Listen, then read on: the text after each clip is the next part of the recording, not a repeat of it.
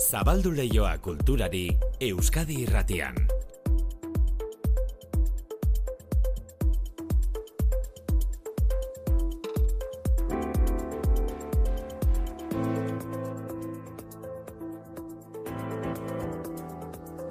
Ordu biak eta hogeita mairu, manu etxe sortu arratzaldean. Kaixo maite arratsaldean bai. Gaztearen maketa lehiaketaren finala, gaur gauean, Horixe. eta horretaz gain eh, donostian hasi den labo arte estenikoen jaialdiaren berri ere emango diguzue. Bai, publiko berriak bilatu nahian abiatu dute gaur labo isa L deitzen dioten jaialdia, hogei ikuskizun baino gehiago gaur hasiete igandera bitartean donostiako tabakaleran arte garaikide zentroan eta egia auzoan egingo dituztenak. Dantza eta antzerki izango dira e, jendeak nagusiki ikusiko dituenak, baina azken egunean entzun ondo aurten berrikuntza gisa zirkua, Jon Estala antolatzaile. zeren lehen beziz bebai, fokoa zirkoan ifintzen dugu. Eta e, tabakererako azkenengo pixuan prisma, hau da, iria atzean dugula, kriston estruktura montatuko dugu, eta han, rojotelonen transir zirko pieza ikusteko aukera izango dugu. E, tokia zoragarria da, tabakalerako goialdean dagoen prisma, eta bertan zirku ikuskizuna. Igandan izango da hori, labo jaialdian. Maitek esan dizuen gixan, gaztea irratiaren maketa lehiaketaren finala gaur, arratsaldeko zortzietan, Bilboko BBK aretoan, Gran Bian, Badira hogeita mabi urte gazteak bere maketa lehiaketa antolatzen duela, bueno, orduan Euskadi gaztea zen, lehendabiziko ekinaldia, oraindik ere, holtza gainean dabilen EH Sukarrak irabazi zuen, EH Sukarra Mikel Goro Sabelek horaitzapena. Bai, ba, gu bialdu genuen e, maketa, pre, bueno, ja maketa orduan grabatu berri genukan e, Berlinen, gero izan zela gure lehengo diskako e, zati bat izan zen Berlineko grabaketa, eta e, maketa hori genuen e, sortzi kantuko inezko artean, eta enteratu ginen hori baz, e, e, bueno, sari hau zegoela, eta inungo ba, pretensio hori gabe, dasmo hori gabe, ba, aurkeztu genuen, eta handik egun batzuetara ba, kalean enteratu ginen jendearen eh, jendearen eh, jendeak esan zigun ba irabazien genuela sari hori eta hala izan zen bizkat. Politia dak, e, kaleko jendeak esan zizuen, ei, zera, e, e, Bai, ordu- orduan zen Euskadi gaztea, Euskadi gaztea irratiko maketa lehiaketa irabazi duzue. Bai, bar, kara, komunikabideak orduan beste kontu bazien, periodikoa prentzerako hori behar zenuen, edo errati entzun, eta eta esan gaur egun bezala. Orduan, eh, bueno, ba, gure kontuetan ari ginen, eta kalean enteratu ginen. E, mo, bai, modu bitxian ja sozuten albistea. EH Sukarra maketa lehiaketako lehen irabazleak. Aurtengo finalistak e, Itzek, Ganibet, Zilibito Records eta Enbata Lorade. Irabazleek 5.000 euroko saria jasoko dute eta BBK Live Festivalean jotzeko aukera. E, kultur lehioan musika guzti dute kabida, orain hain modan dagoen autotunea bezala zarzuela. Iruñeko gaiarre antzokiak lapikara del bastan zarzuela estrenatuko du asteburuan. Agao eta Euskal Herriko txistularien elkartearen elkarlana da, eta lehen bizikoz e, txistua fosoan entzunalko dugun beste musika tresnekin batera. Garaine, jora juria, txistularia hariko da zarzuelan. Benetan oso garrantzitsua da, izan ere txistuak garatzen jarraitzen duen instrumentu bat da. Ez da gertatzen pianoarekin edo bibolinarekin, badautela ibilbide horia egina, ez? Txistua e, oso tradizionala da, oso historikoa ere bai, baina aldi berean garatzen jarraitzen du, eta alde hortatik zerbait historikoa dela esan genezake. Historikoa, txistua, zarzuela batean entzutea emanaldiak Iruñeko gaiarre antzokian, bihar larun batarekin, ah ez, bihar horretik ostirala da. Larun batean zortzietan eta igandean zazpietan. E, musika bakarrik ez, musika eta zinea, biak uztartuta gaur e, ondarribian hasiko den amua musika film laburren jaialdian, gaurtik larun bata bitartean, musika da film laburren gaia, ondarribiko itxasetxean izango dira zine proiektzioa, gainera Jaialdiarekin batera disko azoka izango da, viniloak erosteko joera zabaldu den honetan. Viniloak, CD-ak eta kasetak salgai ondarribiko itxasetxearen kanpoaldean. Kasetak, zintak, ze oroitzapen. Gaur egun kultur lehioaren zale amorratuenek gure saioa nahieran entzuteko modua daukate, garai batean berriz irratsaioak kasetean grabatzen genituen eta urrea balira bezala gordetzen genituen. Euskadi irratian kultur leioa. Manu Etxezortu. Bilboko Arriaga antzokian dute gaur itzordua antzerkia maite dutenek. Kortxoaren dilema, tartean teatroa konpainaren azkeneko lana da. Lehen emanaldia atzo izan zuten eta gaur antzez lana ikusteko bigarren aukera. Patxo Telleriak idatzitako testua da, thriller bat, atalasko dituena, baita norabide aldaketa asko ere. Taula gainean, telleriarekin batera, Mikel Martinez eta haien aspaldiko laguna Mireia Gabilondo zuzendaritza lanetan. Patxo Telleria, Patxo, kaixo, zer moduz? Ondo, ondo, Ba, ondo e, behin estrenaldia pasata lasaiago gaur, Patxo? Bai, bai, bueno, eh, estrenaldia, bueno, neko lasai ditxi ginen estrenaldira, esan edute gauzak, ja, tajuz prestatuta, baina, bueno, beti, estrenaldi batean beti dago, bueno, irrika hori ez, eh, eta Mm. tentsio puntu hori, eh, ba, ez dakizula. Jendeak eh, nola eta edo non erantzungo duen, en fin, taula gainean eh, publikoa aurrean aurkeztu arte, ez, ez duzu inoiz la, erabateko ziurtasuna ez. Bai, eta atzo ze impresio e, jaso zenuten, e, holtza gainean Bueno, zenutela, jendeak gustora ikusi zenuten, bai? ni- Nire zait gustatzen eh, estrenaldi batetik ondorio ba, diegiak ateratzea, ze, bueno, estrenak beti dira salbuespen bat, ez? E, alde guztietatik, baina eta horregatik eh, na, eh, nahiago dute itxarotea eta mm, denbora mm, pixka pasatuta, ba, ba orduan epai dut, eh, zuzenago bat egiten dela, baina bueno, Mm. Eh, atzokoagatik bidatuko banintz, ba, bueno, nahiko lasai geratzeko moduan egongo ginateke, ba, arrazoi askorengatik, ba, jendearen erantzunagatik, agertu zen jende guztiaren gatik, eh, arriaga iaia beteta zegoen, eta hori aste azken batean eh, izateko, ba, bueno, markada, ez? Eta, bueno, da ba, zentzorretan, ba, pozik, bai. Bai, bueno, e, atzo joaterik izan ez zutenek gaur dute bigarren emanaldia, gaur bigarren Bai. aukera arratsaldeko zazpitaretan, arriaga antzokian, Kortxoaren dilema. Patxo Telleria eta Mikel Martinez entzun eta berala jendeak umorearekin lotzen zaituzte, Euskal Publikoak farre asko egin duzuen antzerkilanetan.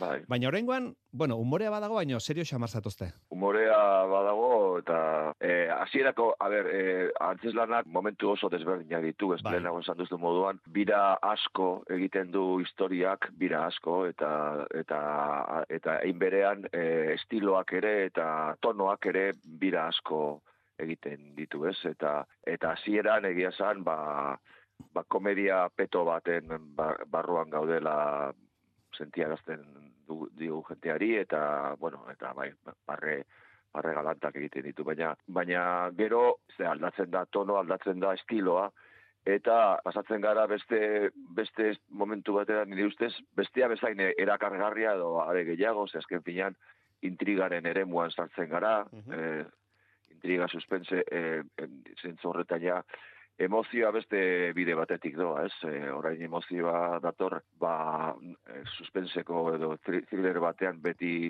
iku, ikusleak egiten duen galdera hori, orain zer gertatuko da, ez? Orduan, irrika horrek ordezkatzen du or- ordura arte barrea bete duen tokia, ez? Bai. Eta tituluari begiratuta, tituluak eh, dilema planteatzen digu, eta zeurazki zuek ere publikoari dilema planteatzen diozue, argumentoa bitzetan esan da, protagonista badaukagu, irurogeita marrurteko gizon bat, bizi osoan etika eta filosofia politikoan irakasle izan dena, gaixo dago, e, minbizia dauka, eta e, osasun publikoak edo osasustema publikoak e, jaso du doaintzan e, aberatz ospetsu batek emandako makina bat, radioterapia ekipamendu bat, eta orduan e, etikako irakasle izandako honi dilema planteatzen zaio, ezta? Ea bere printzipioei printzipio etikoei eutsi eta makinari uko egin, ala bere bizia salbatzeko makina erabili behar ote duen. Gutxiera bera, Bai, bueno. hori da, bitzetan esan da, ez? Ba, ez, ba, ba- batez ere, berak e, gidatu edo, bera aitzindaria izan dalako e, kimen horren protestan. Mhm. Hora, Bai, zuzen horregatik, e, Bai. horregatik orain e, gizarte i- iritzi publikoak plazaratzen dio, galdera ez, orain zer egingo duzu zuk, ez, Mhm. e, zer nahi dut. E, logikoena dirudi eta badirudi kanpotik begiratuta, joder, ba, ba, du dezala takitxo, ez. Eta salbatu da Ez, ella. Bai. Baina, baina kasu, bere, bere kasua berezia da, eh, azken finean, asko nabarmendu delako horretan, eta bere Mhm. bizitza osoan zehar bai asko nabarmendu da, ba, ba, no, bere printzipioen balioa. Defensa, edo, ez? Bai, eta orduan gizartosa dago zai, ea gizon honek zer egingo duen, ez da? Egoera Bai, la, ez? eh, lagun horiak eta batez ere txaiak eh, bai daude jakiteko abertzen esaten duen. Bai, bueno, argumento oso erakargarria da, eta gainera berriro diogu, gizarteari ere planteatzen dio dilema hori, ez da, imaginatzen dut antzerkilanak publikoari ere interpelatzen diola pixka bat, ez? Bueno, eh, bai, eh, jakina, antes lan on batek beti usten du olako oi hartzun txiki edo handi bat, eta bueno, gure kasuan ere, ba, ala, ala nahi izaten dugu. Dena den, eh, niretzako ni antzerkilaria naiz, eta ez, ez naiz eh, esan nahi dut, ez, ez ditut entsaioak edo edo ponentzia osea, intelektualak egiten, orduan nire bete beharra, nire, nire eginkizuna argu- argudio interesgarriak eta eztabaidagarriak plazaratzeaz gain batez ere publikoa poltsikoan sartzea da, publikoari historiora kargarri bat kontatzea da eta publikoa bueno, harrapatzea ba, historiarekin eta hori da hori da batez ere nire ardura, ez? Eta nik uste dut zentzu bietan publikoa olako gusto onarekin atetzen alde batetik, ba, bueno, ba, bai, e, zerbait mugitzen zaiolako barruan, ba, identifikazio puntu bat dago, beti gainera historia gertukoa da, eta are gehiago orain, oraindik ere gaur egun politika, politika hartzen ari den bidearekin, eta barez, baina batez ere, e, une gozagarri bat ere pasatzeko aukera eskaini diogulako. Kortxoaren dilema, esan dugu gaur harriagan bigarren emanaldia, eta hartu gogoan, ze orain ja bira hasiko duzue, adibidez, bihar bertan egongo zarete igorren, e, larun Bai. batean eibarren, iganden errenterian, eta atorren astean, Santurtzi, Andoain, e, gero ja abenturan torreko dira Bergara, Getxo, bueno, jendeak hartu ditzalako goan data hoiek, eta e, joan dadila e, kortxoaren dilema ikustera. E, zer moduz, Mireia Gabilondorekin, zuzendari gixara, Ondo, bueno, a ber, eh, aspaldiko lagunak eta ezagunak gara, eta eta, bueno, mi- mila kontutan egon gara konstitutu dugu lanean, eh, hau da lehenengo aldia zuzentzen gintuela guk deitu genion berari, orduan ba, naita ekarri genuen, et, bueno, bere ikuspuntua eta bere bere begirada eh, o, antzeslan honetarako nik uste hasieratik pentsatu genuen, bueno, ba, egokia izango zela eta onuragarria eta bueno, ala suertatu da bai. Bueno, Pozik. zure agendan badago beste fetxa bat ere, datorren astelena, datorren astelenean, arratsaldeko zortzietan, Euskadi Irratiko arratsean saiora etorri bar duzuelako, zuk eta Mireiak, eh? Mireia Ah, bai. Gabilondo, Karantxa Iturbetan, Ekane Peñagarikan horekin Bai, bai. entrevista egiteko. Patxo Telleria, eskerrik asko, sorte hon. Venga, eh, zuri, mi esker.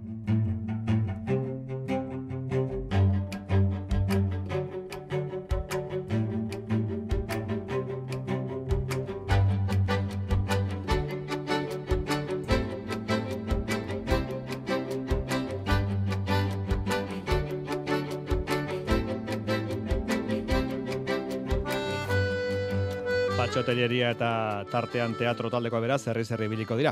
Egunotan bestalde, azpeitian Euskal Antzerki topaketak egiten ari dira, eta gaur gazteizko Les Bobe Bobe taldearen txanda izango da.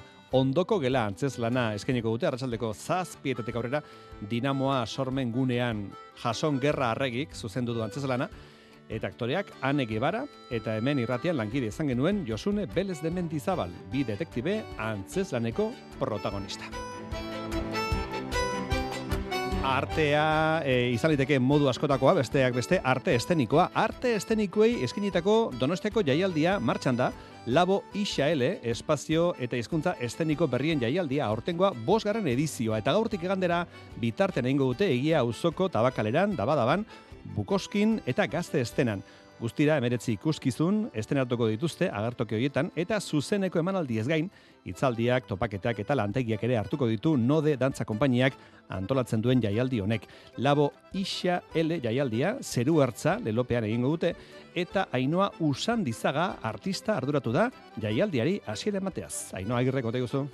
Bera da Laber aurtengo karteleko protagonista. Botitxeliren Venus ezagunaren erara agertzen da.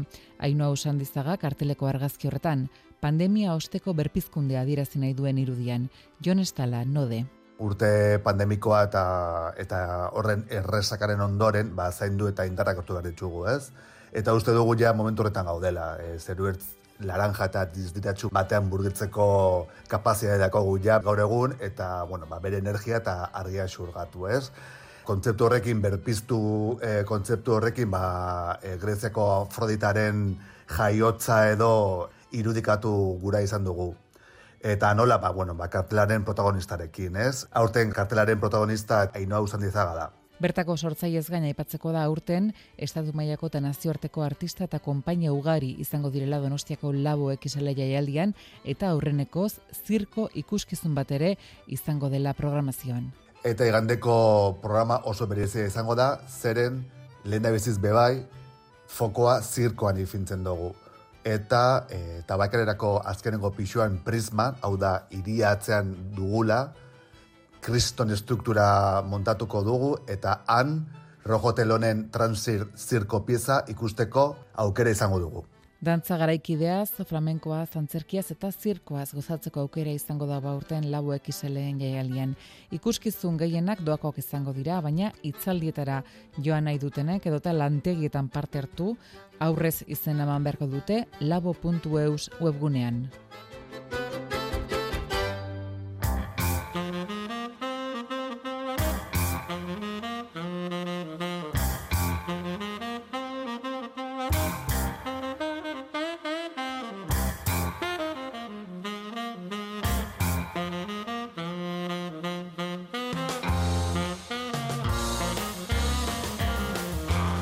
Jambo Mambo taldea.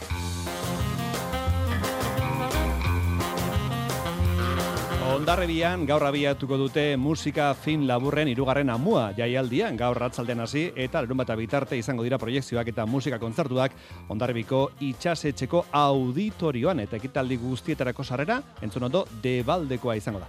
Gaur ez baterako lehiaketako hainbat film emango dituzte irekira galan eta Radio 3 irratiko El Sotano programakoak antxe egongo dira. Jambo Mambo musika taldekoek zuzenean entzuteko aukera izango dugularik. Bihar berriz Beatles taldeari eskainetako eguna izango da, eta larun bata soul musikaz gozatzeko eguna, Flaming Shakers eta The Bamboos talde konzertuak emango dituzte, Ondarrebiko itxasetxean eta horrentzako jarduerak ere izango dira. Hortzi Alonso, Ondarrebiko kultura zinegotzi da. Bi disiplina hauen edo ustartzea, ez? Sinema gintza eta musika ustartze horrek aberazten du eskaintza, e, irurogei lan izan ditugu, aurtengoan, e, hortikan amar jungo dire, e, bueno, epaimaiak aukeratu beharra, e, lehenengo iru sariduna zeintzuk izango diren, bai eta publikoaren e, saria izango dugu. Ondarrebiko amua jaialdian, lehiatuko dira bestea beste, Aitor Arangunenen estena norte eta Ainoa Urgoitiaren eskuen soinua.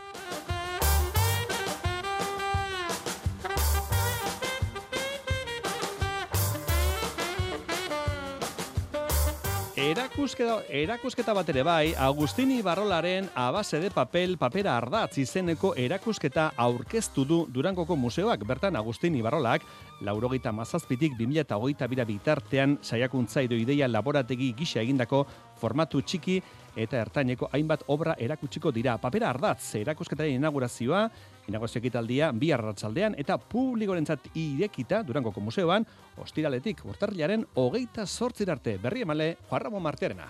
Papera ardatz erakusketak denbora tarte zabala hartzen du omako basoan naturan egindako eskuartze artistikoa amaitu osteko hasiera duena. Bi hamarkada pasatxo hoietan beste zenbait eskuartze egin ez dituen ibarrolak naturan, besteak beste janesko oroimenaren kuboak 2001 eta 2006 artean, edo Teteumsen instalazioa Jalde Janiel Muñoan Alemaniako Botrop irian 2002an. Irrintzi Ibarrola, erakusketaren komisario eta artistaren semeak dio, naturan bere teoria artistikoak frogatu eta gero, estudiora itzuli zela lanera eta bertako lanak direla erakusketak biltzen dituenak. Bera, naturara joan zen, hain zuzen ere, bere teoria estetikoak frogatzera. Bere teoria estetikoak etortzen dira, hain zuzen ere, el equipo 57 garatutako teoria estetikoak dira hasiera puntua, bai? Eta, bueno, berak egin zuena zen, joan naturara demostratzera plantamendu estetiko horiek funtzionatzen zutela, bidimentsitatea eta tridimensionalitatea nola jokatu egin daiteken horrekin, eta azkenean naturara joan ostean eta han proiektu hauek egin ostean, bueltatzen da estudiora eta estudioan lan hauek agertzen dira. Erakusketak irurogei bat artelan biltzen ditu, denek papera dute oinarri eta bi ataletan banatuta daude.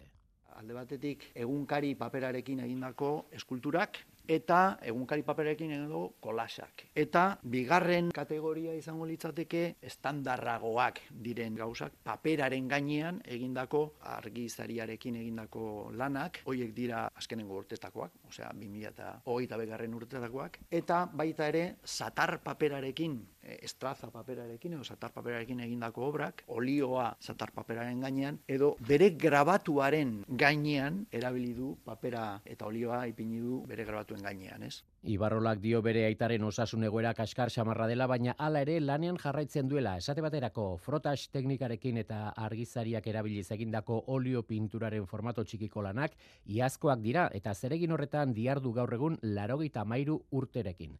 Garazi Arrizabalaga Durangoko musearen zuzendariak dio, Durangoko azokaren garaian eta azokari keinu egin nahian erakusketa esanguratsuak antolatu izan dituztela azken urtetan Bueno, azken urteetan museoan urte amaieran, Durangoko liburuta soka abenduan ospatzen da, Durango euskal kulturaren hiriburua bilakatzen da egun hoietan eta garrantzitsua zen ere ba, museoak ere ba, kalitate handiko erakusketak eskaintzea egun horietan. Ez? Orduan, azken urteetan adibidez, Albert Durero edo ba, pasaran urtean zubi aurren erakusketak egin genituen, eta papera ardatz horrekin keinu hori ere azokari, ez? azkenean azokan saltzen diren liburuak ere oinarri bera dutelako. Agustin Ibarrolaren papera ardatz erakusketa datorren ostiraletik urtarrilaren hogeita zortzir arte ikusgai Durangoko Arte eta Historiaren Museoan.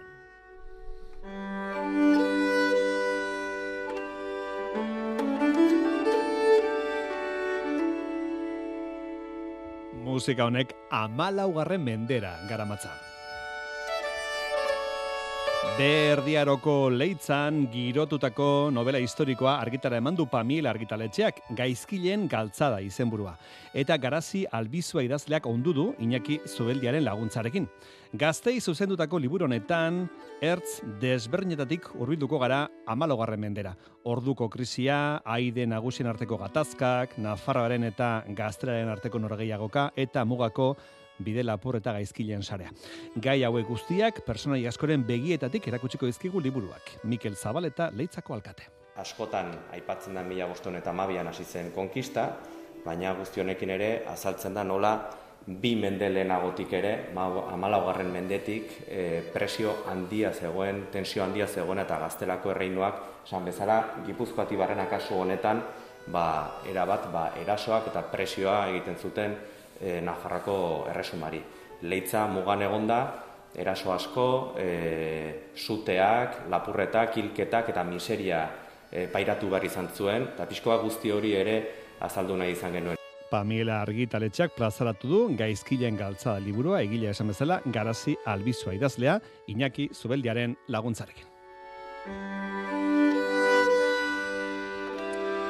Eta beste liburu bat, Juan Carlos Etxegoien Xamar idazleak eh, ondu duena, Xamar idazleak Euskal Herriko ohitura eta tradizioak bildu ditu, biziaroak herri kultura izeneko liburuan. Ez zain aspaldi Euskal Herrian indarrean zeuden ohituren berri ematen du, garai bateko bizimoduan olakoa zen, ulertzen laguntzen diguten jokamoldeak. Euskal kultura hobeto ezagutzeko urratsa da, memoriarik eta bat. Aurkezpenean izan da, mailu driozola. Jaiotzatik eriotzeraino banatzen diren biziaroetan, Euskaldunok zer nolako tradizioak ohiturak edota sineskeriak izan ditugun ikertu du xamarrek urteetan zehar, eta horien bilduma da orain aurkezten duena. Euskal kultura hobeto ezagutaraztea da bere helburua. Hoiek transmititu nahi ditut, ez? Alegia, hobeki ezagutu kultura eta konturatzeko Euskal kultura zer den, momentuan Euskaldunok egiten dugun kultura. Ez lehenagokoa, lehenagokoare izan bazen, baina zen momentuari zegokiona, ez? Orduan, kontua izango litzake, hobeki ezagutzea eta zerk merezi du aztea eta zer merezi du atxikitzea, ez? Bizitzeko modu baten argazki egiten du xamarrek, ondo dokumentatuta argazkiekin eta lekukoen hitzak jasoz, eta asko dira bildu dituenak mila historio, mila usadio, mila sinismen, ikertuak izan direnak, baina ez ezaguna direna publiko zabalendako. Ba, ikustea adibidez, duela eunda hogei urte bizkaiko nagusiek oroitzen zutela senarra zela etxeko Andrea laguntzen zuen erditzerakoan, ba, zu, hemen gauzak aldatu dire desente, ez?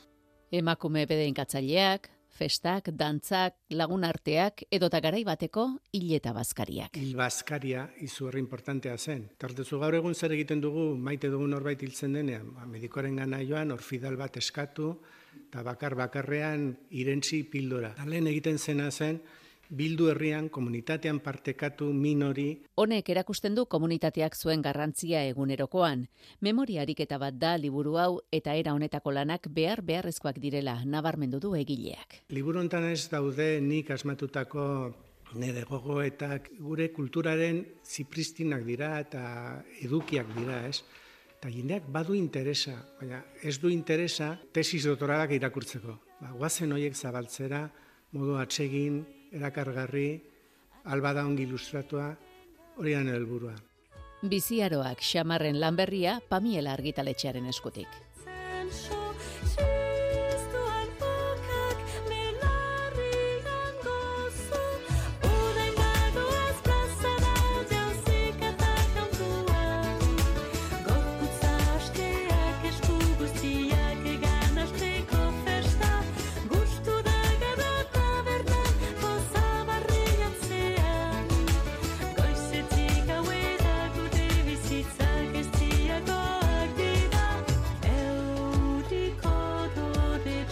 Disko berria dauka ane txegoienek festa izenekoa.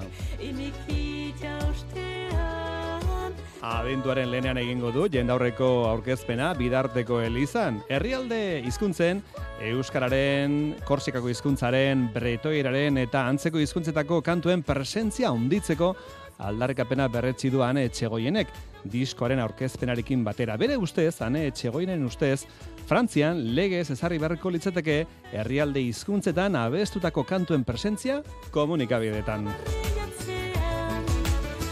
Ze topatuko dugu festa izeneko disko berri honetan, ba, mauleko festen ere zerkia, txoria txori, baratze bat, kantu ezagunak topatuko dituzue. Horengoan gainera, gonbidatuak ere izan ditu, ane etxegoienek, Niko Etxart, Patxi Garat, Piel Porl Berzaitz, Ramon Martigorena edo Camil López, errukbi jokalaria.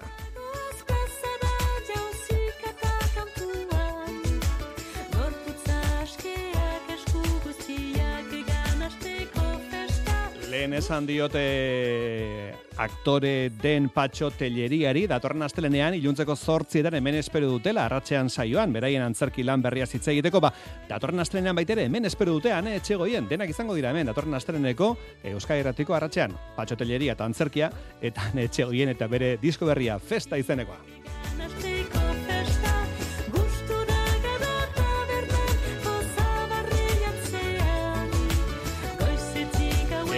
Onaino kultur leioa, gaur teknikan izan ditugu Jose Alkain eta Mirari Egurza, orain albisteak, Euskal Herratian, ordero bezalaxe, eta ondoren, nola ez, Jose Inda Etxe Berria eta kantu kontari, gu bihar itzuliko gara, bihar ostirala daia, bihar ostirala, jo!